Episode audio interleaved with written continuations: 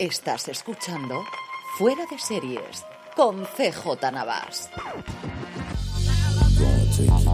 Bienvenidos a Streaming, el programa diario de Fuera de Series en el que un servidor CJ Navas te trae las principales noticias, trailers, estrenos y muchas cosas más del mundo de las series de televisión. Edición del miércoles 5 de octubre y empezamos con ración doble de follow-up. Ayer os comentaba cómo dimitía, cómo se marchaba Mark Pedovic, el que había sido durante los últimos 11 años director de la CW y no ha sido el único. No ha tardado absolutamente nada en marcharse también el jefe de marketing y el jefe de finanzas de la cadena, que desde luego después de esta compra por parte de Nexstar no lo va a conocer ni la madre que la parió.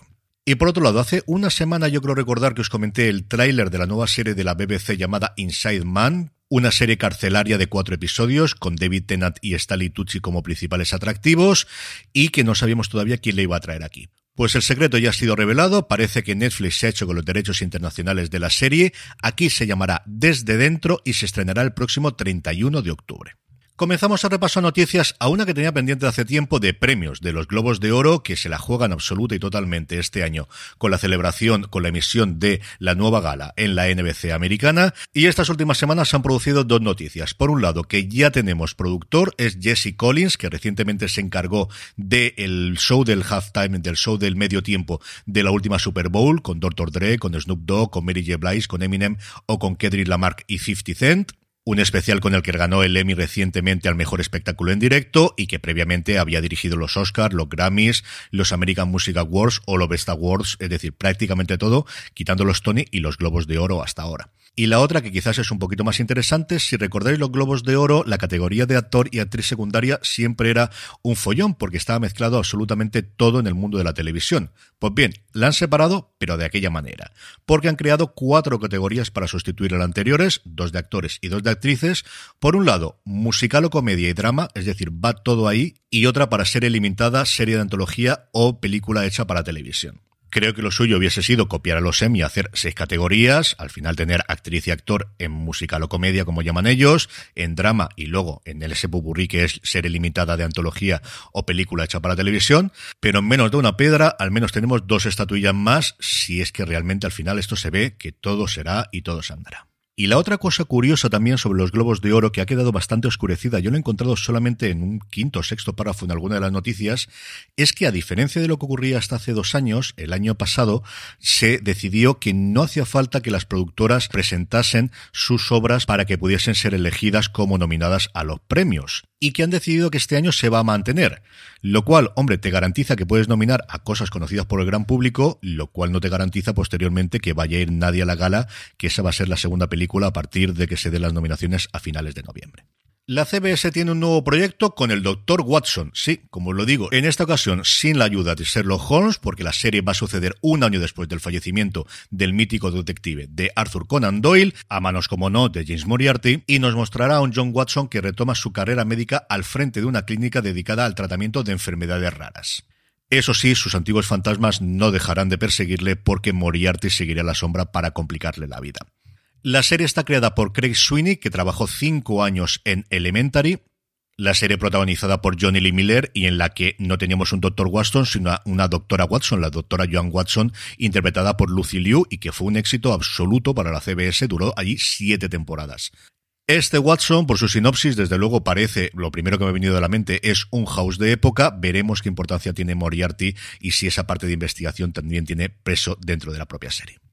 Y dos cositas rápidas. Para terminar, por un lado, la apuesta de Netflix para acabar con las cuentas compartidas sigue adelante en Sudamérica y se han añadido los países que ya teníamos, Argentina, El Salvador, Guatemala, Honduras y la República Dominicana. Todo esto mientras estamos esperando que nos llegue a la tarifa con publicidad, que parecía que iba a ser a primeros del año pasado, pero las últimas novedades, las últimas noticias apuntan a que serán antes de finales de este 2022 y en qué precios nos moveremos. Y la última, una cosa muy rara, Glenn Caron, el creador en su momento de Luz de Luna, de Moon Lightning, que se ha descolgado con un tuit diciendo, Disney y yo hemos puesto nuestras cabezas juntas y hemos dado con un plan. Gran anuncio miércoles. Y luego una serie de hashtag, Lightning, Bruce Willis, Civil Shepard, Alice Beasley y Curtis Armstrong y una foto de Bruce Willis y Civil Shepard en Luz de Luna. ¿Por dónde apuntan los rumores? Lo más lógicos es que esté disponible en alguna plataforma de Luz de Luna, que es una de las grandes series míticas que no están, y yo creo que nunca lo ha estado, disponible en ninguna plataforma en Estados Unidos y tampoco internacionalmente. La otra es que tuviésemos una continuación, reboot, renacimiento, como queréis verlo a partir de ahí. La solución, pues mañana lo traigo en el programa porque a lo largo del miércoles la conoceremos. En cuanto a trailers, A3 Player Premium ha presentado el de No se lo digas a nadie, una serie documental sobre el crimen de Pioz, un crimen, el asesinato de una familia brasileña en Pioz, en este pequeño pueblo de Guadalajara, en agosto del 2016, que fue un caso sin precedentes porque fue el primer crimen compartido por WhatsApp. HBO Max, por su parte, presenta ya el tráiler definitivo de García, de la adaptación de la novela gráfica, que como sabéis se estrena el 28 de octubre. Antes se podrá ver en el Festival de Sitges, que arranca ya este fin de semana. Y Apple TV Plus hace lo propio con el de la segunda temporada de Acapulco, una comedia que se ve poco, pero la gente que la ve me ha dicho que está muy muy bien, que vuelve con dos nuevos episodios este próximo viernes 21 de octubre. En cuanto a estrenos, Netflix estrena La Gran Inundación, Breslavia 1997. Los científicos y las autoridades locales se enfrentan a decisiones de vida y muerte cuando una destructiva inundación se cierne sobre la ciudad.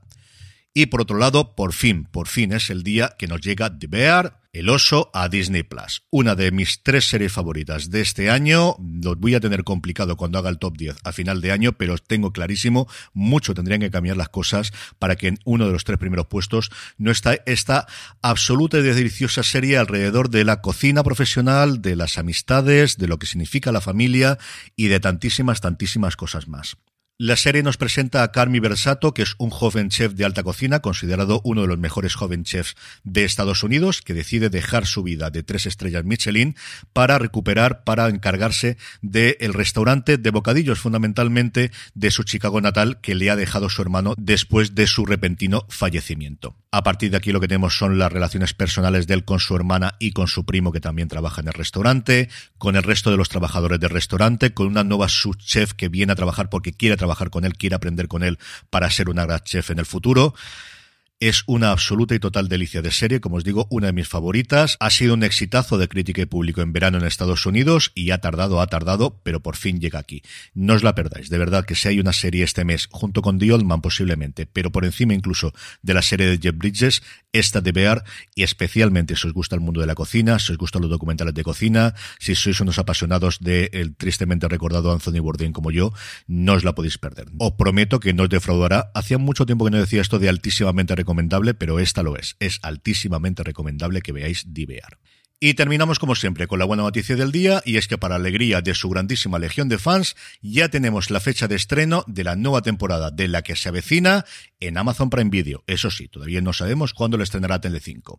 La plataforma de Amazon la traerá el próximo 18 de noviembre, emitirán los tres primeros episodios de la nueva temporada y posteriormente un episodio cada viernes. Como recordaréis, esta temporada número 13 cambia todos los escenarios, se expropió el mirador de Montepinar y ahora los vecinos fijan su residencia en un inmueble en el centro de la ciudad, la de la calle Contubernio 49, abanderada por una implacable presidenta. En el elenco, Jordi Sánchez, Natalie Seseña, Pablo Chapela, Félix Gómez, Carlos Areces, Luis Merlo, Fernando Tejero, Miren Ibarguren, Loles León, Petra Ramírez, y Santa, Mamen García, Macarena Gómez y muchas, muchas, muchas personas más. Y que espero de verdad que tenga todos los éxitos que se merecen, pues una de las series más importantes sin ningún género de discusión, tanto la que se avecina como su antecesora, Aquí no hay quien viva, en la historia de la televisión española. Y con esto terminamos por hoy, volvemos mañana jueves, gracias por escucharme y recordad, tened muchísimo cuidado y fuera.